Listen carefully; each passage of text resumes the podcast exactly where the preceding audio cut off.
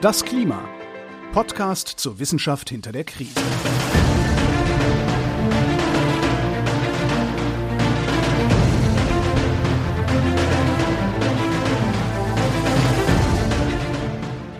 Hier ist das Klima, der Podcast zur Wissenschaft hinter der Krise. Wir lesen den aktuellen Bericht des Weltklimarats und wir erklären den aktuellen Stand der Klimaforschung jeden Montag mit Claudia Frick und Florian Freistetter. Schönen hallo. guten Tag, hallo. Wir sind bei den kurzen Cross-Chapter-Papers, dem letzten Rest des großen, großen, langen zweiten Teils des IPCC-Berichts. Wir haben schon alles durch, bis auf die letzten sieben kurzen Kapitel, wo uns noch jedes Mal ein bestimmtes Thema kurz zusammengefasst wird aus den Informationen aus allen anderen Kapiteln. In der letzten Folge haben wir das erste Cross-Chapter-Paper besprochen. Da ging es um die Biodiversität Hotspots, also um all das, was die Biodiversität auf der Erde gefährdet, was man dagegen tun könnte und warum es wichtig ist, dass wir die Biodiversität erhalten. Und jetzt kommt Cross Chapter Paper 2 und da geht's nicht um Biodiversität, sondern um Städte. Ja, um Städte und Siedlungen direkt am Meer, also Ach, Küstenstädte. Also da, wo jetzt alle sind im Sommerurlaub. Ja, genau. Ein bisschen. Ähm, und ich finde, da kam mir zum ersten Mal so richtig äh, auf, was die mit Cross-Chapter-Paper meinen weil man da ja eben die Risiken und Anpassungsmaßnahmen, die Städte so äh, haben und machen sollten, kreuzt quasi mit den Risiken von ja allem, was an der Küste und am Meer angesiedelt ist. Also da kriegt man zum ersten Mal so mit, was mit Cross-Chapter gemeint ist. Da kreuzen sich nämlich die Risiken, die Gefahren und alles multipliziert sich zu einem ganz großen, ja, unschönen Gebilde auf. Ja, also deswegen, also das sind wir quasi schon direkt drin. Das erklärt nämlich auch schon, warum das Kapitel eigentlich da ist oder dieses Cross-Chapter-Paper da ist. Warum sind denn jetzt Küstenstädte besonders gefährdet? Eben genau aus dem Grund. Es sind Städte, wir haben ja schon darüber geredet, was Städte generell für ähm, Problematiken haben, bilden von Hitzeinseln, ähm, ja, ganz viel Ungleichheit auf sehr engem Raum und dann alles, was an der Küste passiert. Und da wissen wir ja auch, dass es da besonders hohe Risiken gibt, eben wie den Meeresspiegelanstieg und so weiter. Das heißt, hier kreuzt sich das und ähm, die Infrastruktur, die zentralen Punkte ähm, und die Menschen treffen auf ja die Risiken, die der Ozean so mit sich bringt. Und es ist tatsächlich auch so, dass eben ein, ein sehr großer Teil der Weltbevölkerung und der Wirtschaft sich ähm, genau an diesen, an diesen Stellen befindet. Ja, also fast 11 Prozent der Weltbevölkerung, schreiben Sie ja auch nochmal, leben in genau solchen Gebieten, äh, die von Städten und Siedlungen an der Küste eben ähm, ja beschrieben werden. Also ich sage immer noch Siedlungen dazu, weil es tatsächlich auch ein bisschen weniger dichte Besiedlung sein kann. Ne? Also es geht nicht nur um die Megacities und die großen festen Städte, sondern auch da, wo tatsächlich viele kleinere Städte beieinander liegen an der Küste. Ja, also der steigende Meeresspiegel trifft auf diese höhere Bevölkerungsdichte und eben auf, naja, hm, Schnittstellen, die dort zu finden sind. Also das zum Beispiel Küstenstädte sind kritische Knotenpunkte des globalen Handels. Ja klar, darum sind es ja schon immer Küstenstädte ja. gewesen. Also Menschen haben sich ja nicht nur an der Küste angesiedelt, weil es da so schön ist und man baden gehen kann. Das war den Leuten früher wahrscheinlich egal, aber da gab es Nahrung und da gab es die Möglichkeit, ja, Transport zu haben. Da Flüsse münden da in den, ins Meer rein. Man kann am Meer der Küste langfahren. Also das war ja schon immer sehr, sehr wichtig für die Menschheit und ist heute immer noch wichtig für die Menschheit. Genau.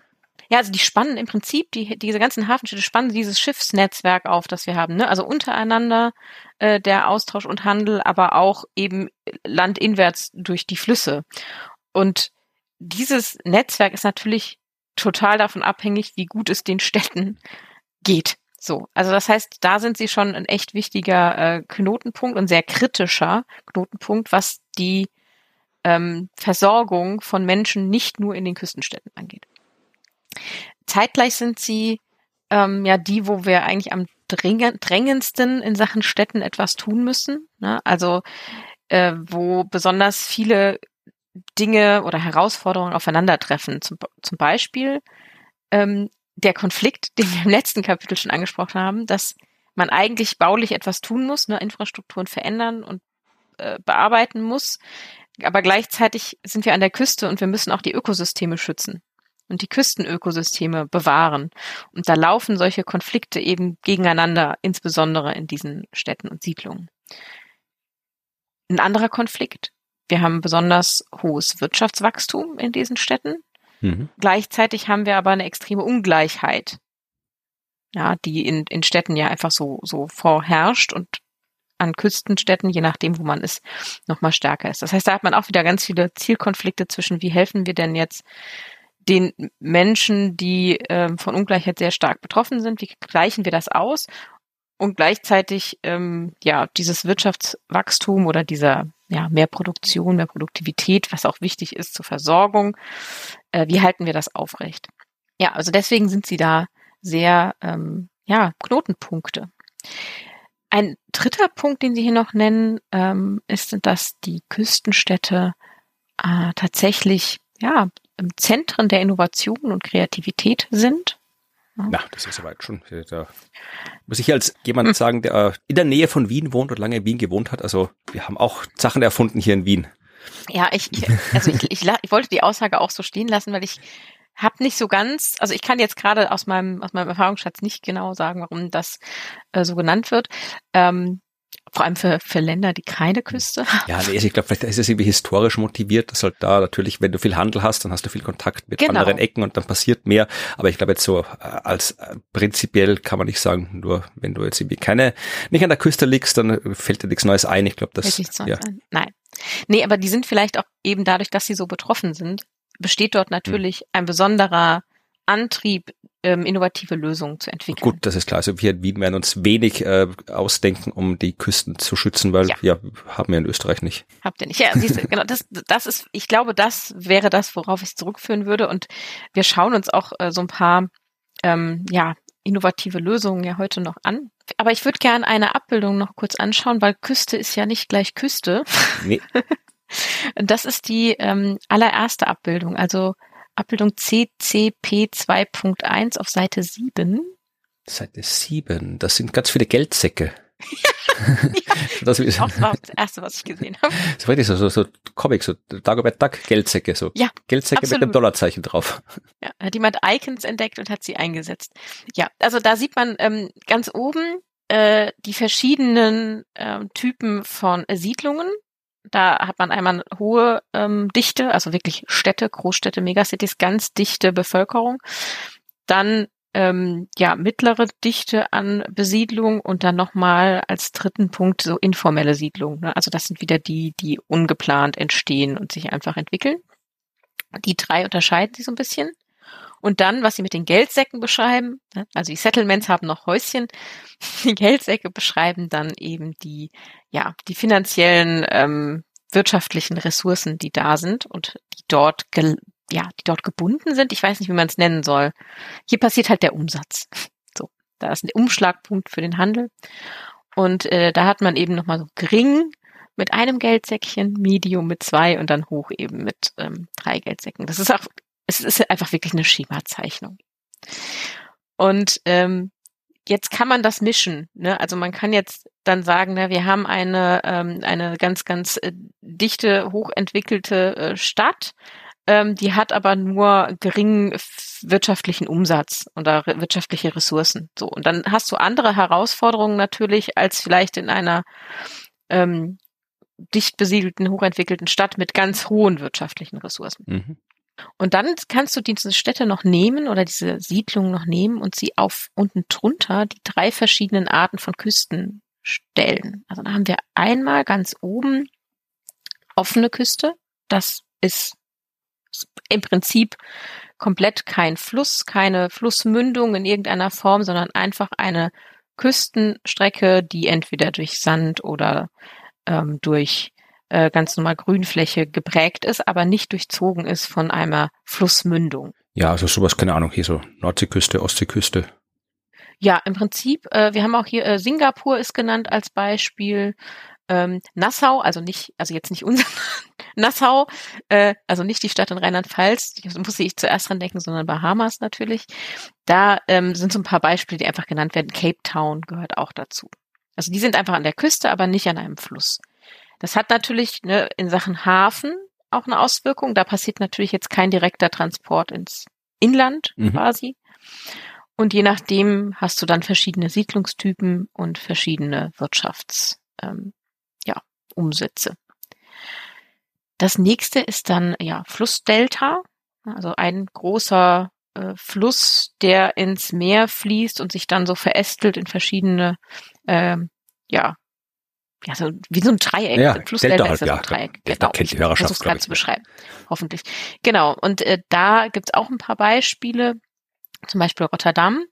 Rotterdam ist dann das Extrembeispiel mit einer ganz, ganz hochentwickelten, dichten Stadt und einem sehr hohen Wirtschafts-, ähm, also Potenzial, drei Geldsäckchen. Ähm, gibt aber dann auch noch andere, also wir haben Jakarta mit so einer mittleren äh, bis informellen Siedlung und ähm, ja, einem mittleren Wirtschaftsumsatz. Genau, also das sind so die, die nächsten. Da hat man aber natürlich wieder den, den Inlandtransport und so weiter. Mhm. Und dann äh, gibt es noch äh, das letzte, das wird, ich, ich, ich frage mich gerade, wie man das, ähm, wie man es ausspricht auf Englisch. Estuary? Estuary, ja, Mündung, Estuary. oder? Estuary. Genau, das sind, das sind Mündungsgebiete, genau, die ähm, ja, also da hat man schon so Brackwasser und sowas, aber die sind eigentlich äh, ja fast eingeschlossen. Also es sind mehrere Flüsse oder ein Fluss, der eben ins Meer fließt, aber er hat kein Delta, ne? also kein, diese, nicht diese breite Auffächerung. Ja, da hast du dann irgendwie auch andere Ökologie. Also das jetzt Delta, genau, das ist ja alles so Sumpfgebiet und schilfig. Ja. Also wenn man schon im Donaudelta war, das schaut ganz anders ja. aus als, keine Ahnung, irgendwo, weiß nicht, was da hier in New York haben sie in diesem Dings drin, da ist halt auch irgendwie der Manhattan River, der irgendwo reinfließt, genau. Ich, ist das, das, das schaut Delta. anders aus, ja. Ja, genau.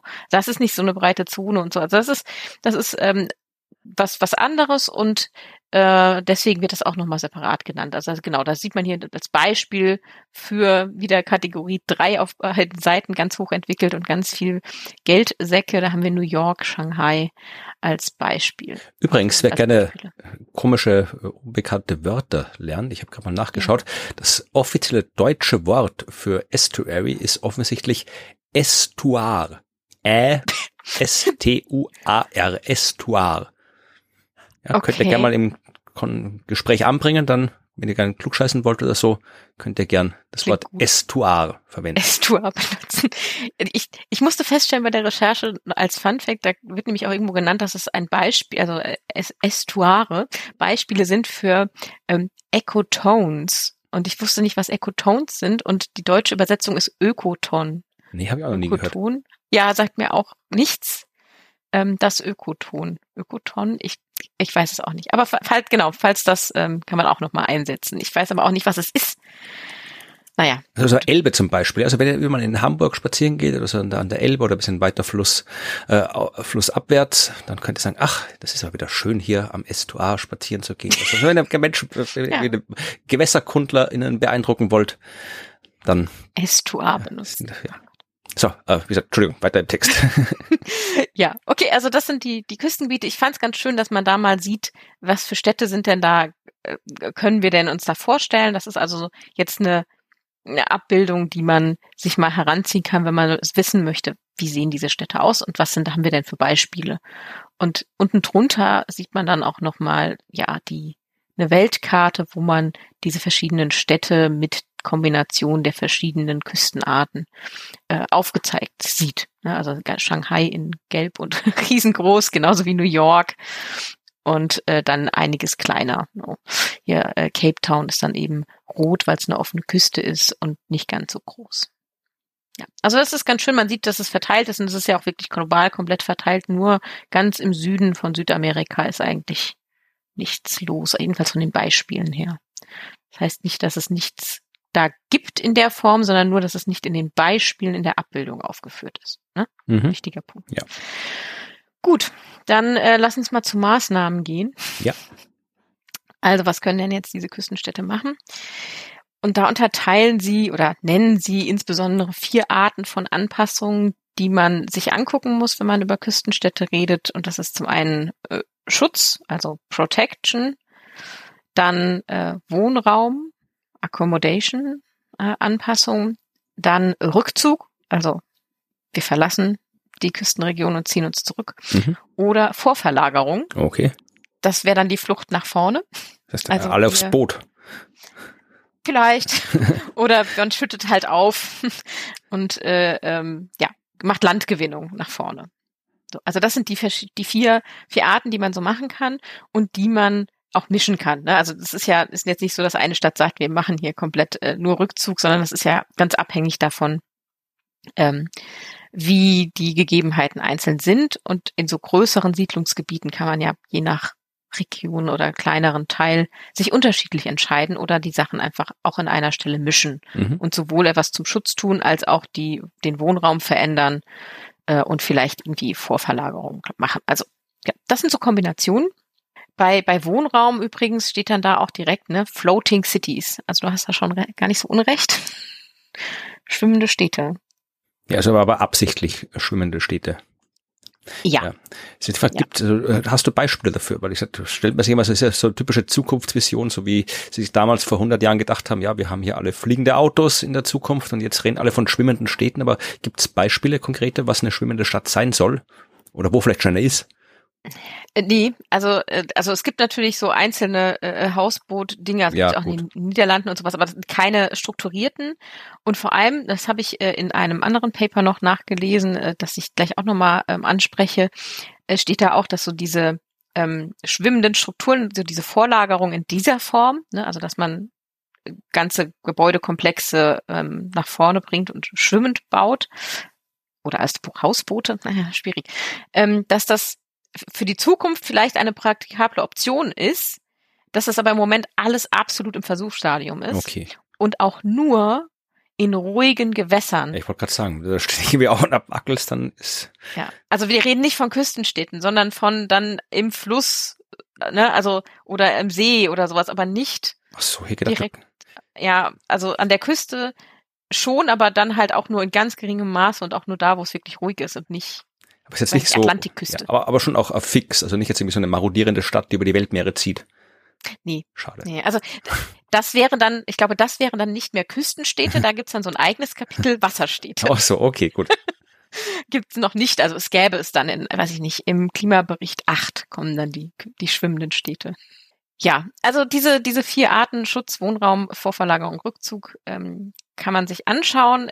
An der Stelle sagen Sie aber auch nochmal ganz klar, das, was du im letzten Kapitel auch schon gesagt hast, dass das ja alles schön und gut ist und dass man das machen kann. Aber das Wichtigste ist, dass wir es ganz schnell schaffen, die Treibhausgasemissionen zu verringern, damit wir den Küstenstädten Zeit verschaffen, sich anzupassen. Mhm. Das geht dort sonst viel zu schnell und die kommen nicht hinterher. Äh, das vorangestellt den konkreten Beispielen, die wir uns jetzt mal angucken. Denn es gibt so zwei Sachen, also zwei ähm, Möglichkeiten. Das eine wären wieder so eher harte Maßnahmen und das zweite eher so weiche, ähm, die wir uns angucken können. Und das erste ist, dass sie sagen oder vorschlagen, man kann sich bei aktuellen Beispielen von Küstenstädten, die schon etwas tun müssen, einiges abgucken kann. Und da nennen sie jetzt nicht Küstenstädte, die mit einem Meeresspiegelanstieg in Form von durch das Klima bedingt zu tun haben, was ich interessant fand, sondern ähm, Städte, die zum Beispiel aufgrund von Grundwasserentnahme abgesunken Ach, sind. Okay. Ja, und äh, da würde ich gerne in ein Paper reinhüpfen, das von Esteban et al.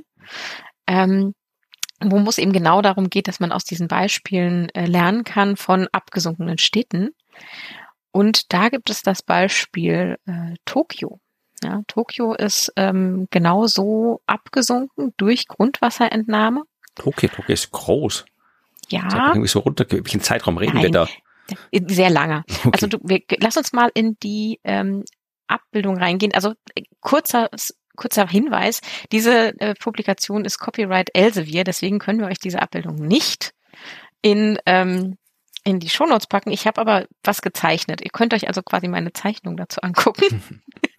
das hilft vielleicht. Und die erste Zeichnung ist die eine, so eine so eine Skizze von Abbildung 1b. Mhm. Und da sieht man so einen äh, Messstab oder einfach so tatsächlich so einen Stab, der nach oben geht. Auf dem richtigen Bild ist das natürlich ein Metallstab, der an der Straße steht. Ja, ist ein Foto, also das richtige Bild. Genau. Foto von irgendeiner Ecke in Tokio. Ja, und da sieht man so ähm, Markierungen. Ich, ich kenne das aus meiner Region mit, äh, hier war das Hochwasser von dem und Genau, Jahr das und dem Jahr. Und hier sieht man, ähm, dass die eine Markierung Bo das Bodenniveau im Jahr 1918 kennzeichnet. Hm, Ah, stimmt, ja, okay, das ist da, Ja. das, da wäre, das wäre weit über meinen Kopf, wenn ich da langlaufen würde. Ja, genau. Ich würde so sagen, ungefähr zwei Meter, grob geschätzt, so anhand der Fahrräder, die da stehen und dem Schild.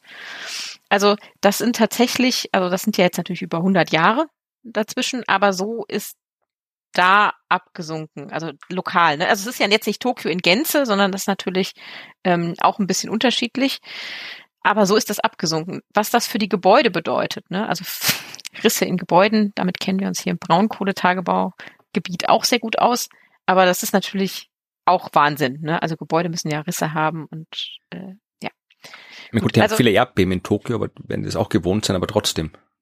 Ja, ja, ja, trotzdem. Und das ist, glaub, ja, ob- wobei, es ist äh, ähnlich, denke ich. Das ist natürlich beim Erdbeben sehr abrupt ähm, und man muss die Schwingungen auffangen, ne, mit irgendwelchen vielleicht Schwingungsentgegenwirkungen. Äh, bei so einem konstanten Absinken wahrscheinlich auch nochmal ein bisschen anders, aber ähnliche Problematik. Mhm.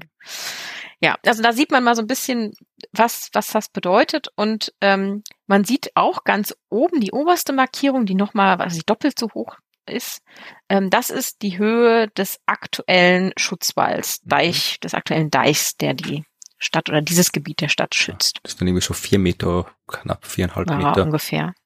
Und unten drunter sieht man dann ähm, ja Sturmfluten, so 1917, die ist ein, weiß nicht, ein, ja, drei, dreiviertel Meter unter der aktuellen Deich von 1917, eben die Sturmflut und 1949, die liegt noch ein bisschen niedriger.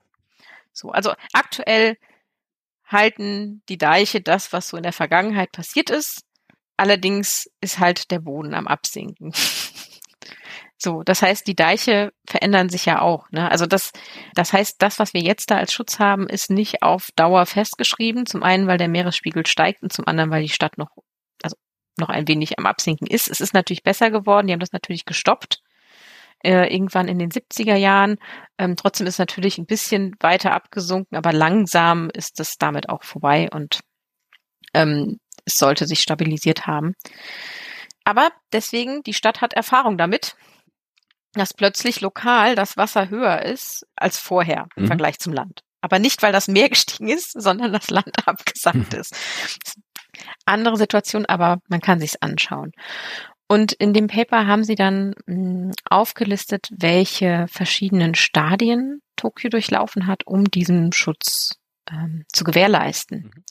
Und das ist Abbildung 6, die habe ich auch ein bisschen nachgezeichnet. Ähm, die könnt ihr euch angucken und es gibt ähm, insgesamt sechs Stadien, aber es fängt mit Stadium 0 an und endet Ja. mit Stadium 5. Also Ja. nicht verwirren lassen. Ja, und Stadium Null ist ja auch kein Stadium, es ist ja einfach, man baut ein Haus an die Küste. Das ist Stadium Null und ohne Und, irgendwas, äh, ja. Ja, genau. Das ist die Startsituation. So.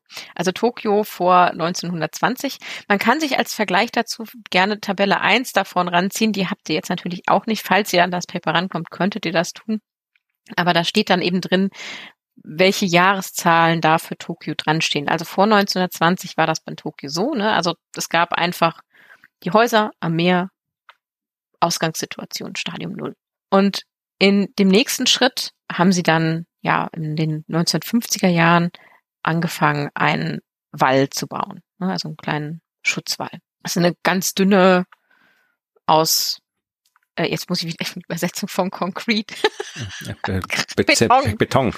ja, genau, eine dünne Betonwand ähm, aufgestellt. Das reicht natürlich für so einen minimalen Anstieg des ähm, relativen Meeresspiegels. Äh, dann Stadium 2, das 1960er Jahre, da war es dann doch schon ein bisschen mehr, also ist deutlich mehr angestiegen ähm, und auch die, der ähm, Schutzwall ist ein bisschen dicker geworden äh, an manchen Stellen und man hat dann eine Pumpstation eingerichtet, also Pumpstationen gemacht, weil das Wasser eben doch manchmal ne, durchkommt oder sich durchdrückt, ja. Und deswegen gab es Pumpstationen, die das Wasser wieder zurückgepumpt haben. Mhm. Ja. Ja, äh, ziemlich im, im, noch im selben Jahrzehnt, also auch noch äh, dann Ende der 1960er wurden dann äh, die Deiche noch richtig verbreitert, also wirklich äh, auch so keilförmig gebaut und äh, dicker und deutlich stabiler, aber immer noch in Kombination mit Pumpstationen, die braucht es weiterhin. Und dann in den 80er Jahren ging es dann so ein bisschen weiter voran. Äh, und da sieht man die Land Reclamation, ne? also diese Flucht nach vorn, das Aufschütten oder das Erschaffen von Land vor der Küste. In dem Fall eingekeilt zwischen zwei ähm, Deichen oder Dämmen, zwischen solchen Betonwänden. Und das heißt, da haben wir quasi vor der eigentlichen Küste und vor dem eigentlichen Deich nochmal so einen Schutzwall von erschaffenem Land. Mhm. Das schützt natürlich die Küste enorm, auch wenn es um solche Sachen wie Wellen ähm, brechen geht und so weiter. Ja, und der letzte Schritt, Stadium 5, ist dann quasi, ähm, dass man die Gebiete, die da so unterhalb des jetzt sehr hohen Meeresspiegels liegen und mit Pumpstationen ähm, wasserfrei gehalten werden, hinter dem Deich liegen, ja, aufgebockt hat teilweise, also nach oben gelegt hat, damit sie wieder über dem Meeresspiegel liegen. Also wirklich ein höher legen, wie wir es auch schon öfter besprochen haben. So, also das sind die sechs Stadien oder fünf Stadien, wenn man mal das Nuller wegnimmt, wie man äh, in dem Fall vorgegangen ist. Ja, also das ist nicht nur Tokio, also Jakarta geht ähnlich vor. Da sind sie aber ein bisschen zeitlich versetzt. Da sind sie jetzt quasi erst an zwischen Stadium drei und vier und sind das am Erstellen. Ja, also die kämpfen damit schon, was anderen Küstenstädten demnächst blüht, aber aus anderen Gründen. Ja, ich fand die Abbildung tatsächlich sehr, sehr hilfreich, um mal zu sehen, was da passiert, weil man, ich meine, man kann sich dann auch vorstellen, dass das ja nichts ist, was man in fünf Jahren macht. Nee, das, so, wenn man hier gerade der letzte Schritt, wo hier äh, Anhebung der Distrikte, also das hebt er nicht mal ein bisschen in die Ecke um, um, weiß nicht, was das hier sind, ein paar Metern. Das geht ja nicht so mhm. von heute auf morgen. Nee, genau. Und auch das Bauen von Pumpstationen, das Bauen der neuen Deiche, das sind ja alles, das sind ja Projekte, die sind ja eher im Rahmen von zehn Jahren angesiedelt. Und ähm, selbst wenn man dann sagt, okay, wir machen jetzt nur, wir fangen direkt mit Stadium 5 an, quasi, dann wirst du auch 20 Jahre daran bauen. Und das ist ja nicht nur ein Distrikt, ne? es sind ja mehrere Gebiete und sehr, sehr viele. Und du musst die Häuser eigentlich ja abreißen und neu bauen. Äh, also das ist wahnsinnig. Deswegen umso wichtiger nochmal der Satz von vorher, wir müssen die CO2-Emissionen reduzieren, damit die Städte Zeit haben, das zu tun. Hm. Ähm, ein bisschen, ja, äh, sieht man aber auch an der Abbildung natürlich wieder diese Konkurrenz zu den Ökosystemen.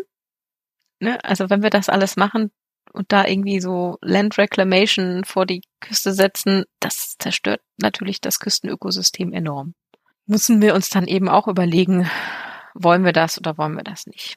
Und hat auch noch einen anderen Nebeneffekt, den ich sehr ähm, ja, spannend und richtig fand, den Sie da benennen. Die Schutzmaßnahmen verhindern zum einen überhaupt nicht, dass irgendwie das Grundwasser versalzen wird und dass es da eh Problem, trotzdem Probleme gibt für die Lebensgrundlage der Menschen. Und zum anderen verhindert es nicht, ähm, dass wir solche Fahrtabhängigkeiten bekommen und uns so einschließen in dieser Lösung, weil die Menschen denken, ja, also der Schutz ist ja jetzt da und der Schutz wird aufgebaut. Das wird ja auch weiter so gehen. Also bleiben wir einfach mal da. Ich erwarte ja, dass das auch in Zukunft geschützt wird. Oder wir machen da sogar noch Wachstum, weil jetzt ist das ja besonders gut geschützt in der Stadt. Und dann hat man das Problem, dass man eher noch mehr Wirtschaft und Infrastruktur dorthin gezogen hat oder Menschen. Und das in Zukunft dann ein noch größeres Problem wird, wenn diese Maßnahmen nicht halten. Ja, und das hat man ja immer wieder gesehen, auch bei ja. diversen Hochwässern und alles andere. Mhm. Äh, äh diese denkt man sich, ach, jetzt haben wir ja den Deich und das hält schon. Oft hält es dann halt nicht, weil dann kommt wieder was Extremes, ja. was noch nicht extrem war oder beziehungsweise was so extrem war, dass man nicht damit gerechnet hat, als man das Ding gebaut hat. Ja, genau. Also das ist dann, ähm, ja, wenn es dann passiert und das so extrem ist, dass es da drüber geht, dann ist es auch wirklich katastrophal. So. Und die Leute fühlen sich aber zu sicher und kommen dann dahin. Also, ja, möchte man vielleicht nicht solche Maßnahmen machen.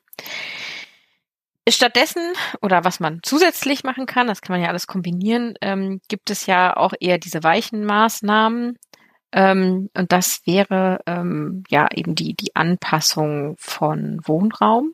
Ja, also so verschiedene Dinge. Also die wirksamste ist natürlich, aber das ist auch eine harte Lösung, die wirksamste, keine Bauvorhaben in Küstengebieten. Ja.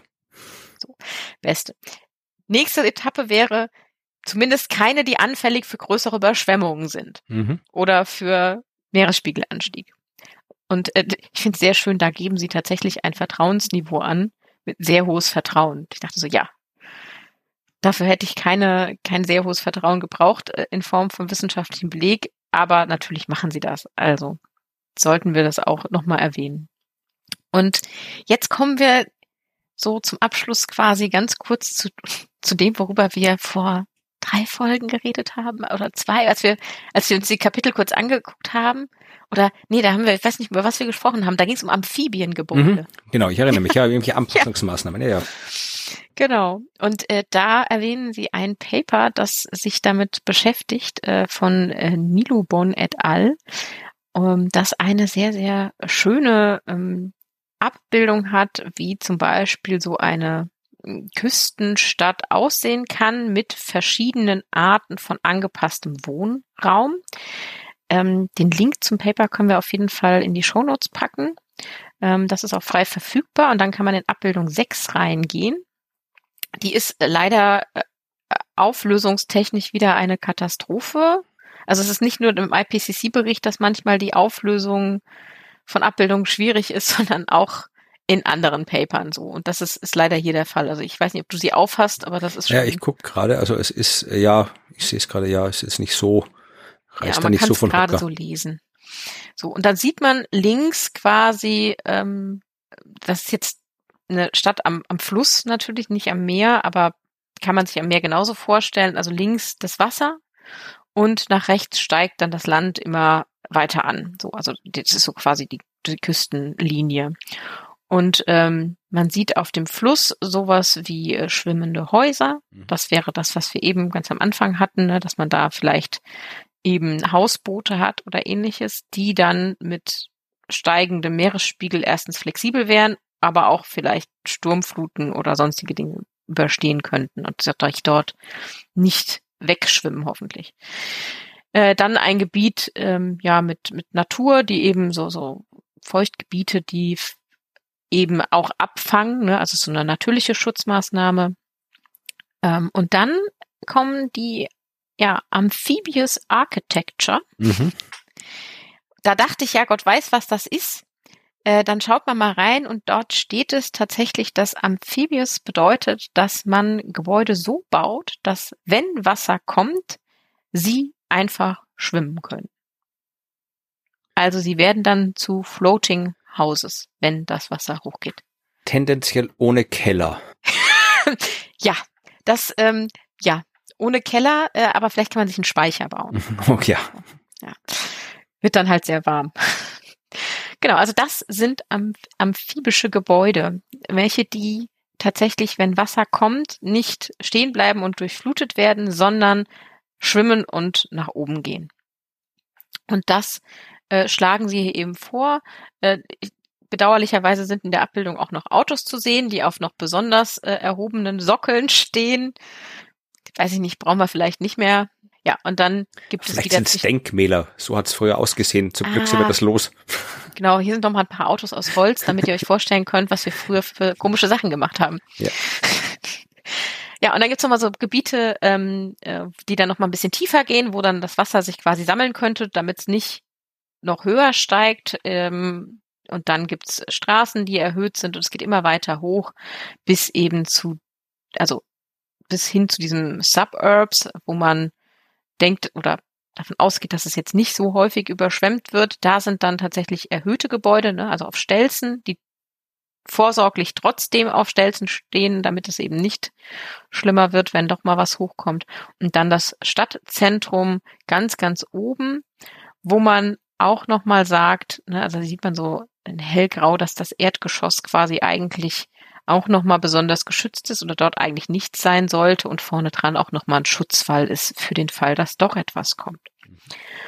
Und da sieht man, wie man so eine Stadt eigentlich planen könnte, oder wie man so eine Stadt bauen könnte, um möglichst darauf vorbereitet zu sein, dass es doch eben extremere Ereignisse geben wird in Zukunft. Und wie man dann die verschiedenen Arten von Anpassungsmaßnahmen kombinieren kann, um ein Stadtbild zu kriegen. Das ist natürlich ein Ideal.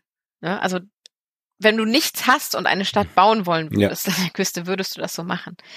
Eine bestehende Stadt so umzubauen, ist natürlich ein ganz anderes Thema. Nee, da wohnen ja Menschen, die haben was dagegen und dann gibt's Politik und dann ja. gibt's Streit und dann gibt's irgendwelche Behörden und dann wird das alles nichts. Ja.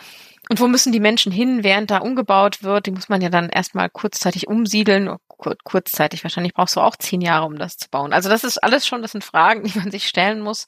Ähm, aber es geht und es gibt Möglichkeiten dort, ähm, sich anzupassen an den Städten.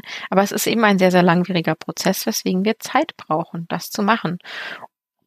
Und bedauerlicherweise ist es eben so, dass wir in den Städten extreme Anpassungslücken haben mhm. in Küstenstädten. Ja, also es gibt einiges, was geplant ist. Ne? Also sagen Sie im Bericht dann auch nochmal, also seit dem letzten Klimabericht Nummer 5 gab es einiges in Pla ist einiges in Planung, aber wirklich umgesetzt ist dafür noch fast nichts. Und diese Anpassungslücke in den Küstengebieten ähm, ist ein riesiges Problem. Wir müssen da einiges tun äh, und es wird aber zu wenig getan bisher und es ist auch etwas, was lange Zeit braucht. Und äh, ja, das ist äh, das traurige Ende von Cross Chapter Paper 2, Städte und Siedlungen an der Küste. Ja, aber immerhin können wir uns vielleicht doch ein bisschen auf schwimmende Häuser freuen. Ist doch auch schön. Ja, wenn wir das mal Hausboote gar nicht so, so verkehrt. Ja, mal gucken. Aber wir werden es sehen. Ein ja. bisschen wie Aqua World. Ja, wahrscheinlich werden wir genauso lange warten wie auf die fliegenden Autos. Aber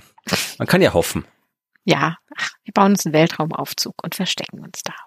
Das ist auch okay, das machen wir gerne.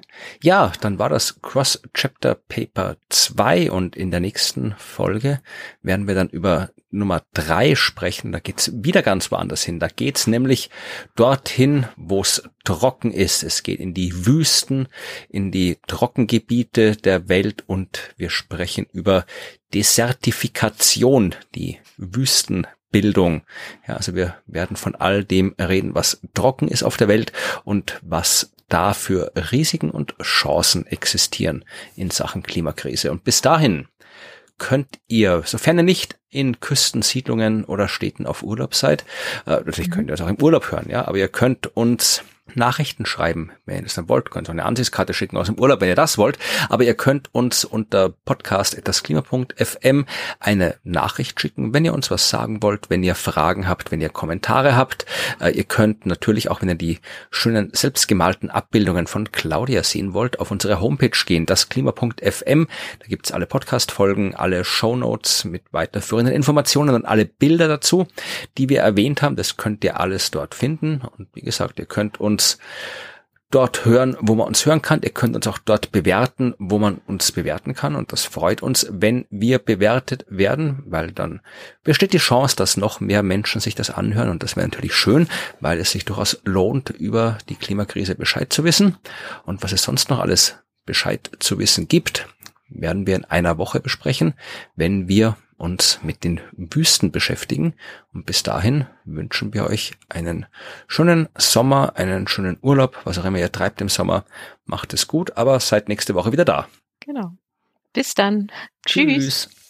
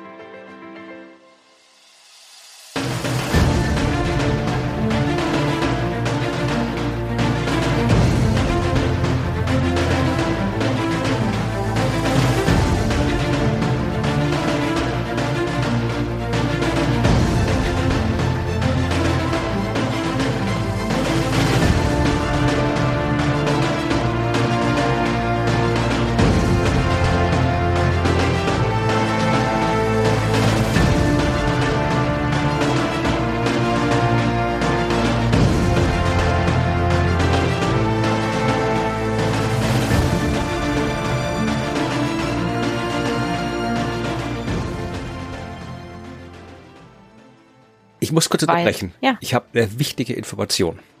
Oh ich Gott, habe, ja. äh, nein, Entschuldigung. Ähm, nein, tut mir leid. Äh, Zurück, schneide ich raus. Ich hatte keine wichtige Information. Ich habe das falsche Kapitel. Nee, ich habe gerade gesagt, ich habe hier, ich habe hier äh, gelesen, dass der äh, Hauptautor aus Usbekistan kommt und habe mir gedacht, äh, das ist so sinnloses Partywissen. Es gibt genau zwei Länder auf der Welt, die doppelt landgebunden sind. Also die nicht, äh, so wie Österreich hat keine Küste, liegt aber Ja. an eine Grenze mit einem Land, das eine Küste hat. Und es gibt zwei Länder, die nicht mal eine Grenze mit einem Land haben, das eine Grenze mit dem Land hat. Ja, Also Liechtenstein, Liechtenstein Ja. und Usbekistan. Das habe ich immer mal ähm, Wow. aufgeschnappt, dieses Wissen, dass das die einzigen Länder auf der Welt sind, der, die keine Grenze mit einem Land haben, das eine Grenze mit einem Land hat, das Die eine Küste hat. Und ich habe mir gedacht, es ist absurd, dass gerade die der Hauptautor ist, aber es war dann doch Kapitel 3 und nicht Kapitel 2. Also ist das komplett sinnlos. Habe ich was für die Outtakes, aber nichts für das Kapitel. Oder du verschweigst es und dann kannst du im nächsten Kapitel. Ja, aber da macht es ja keinen Sinn, da geht es ja um Wüsten. Wüsten haben sie ja in Usbekistan. Stimmt. Ach,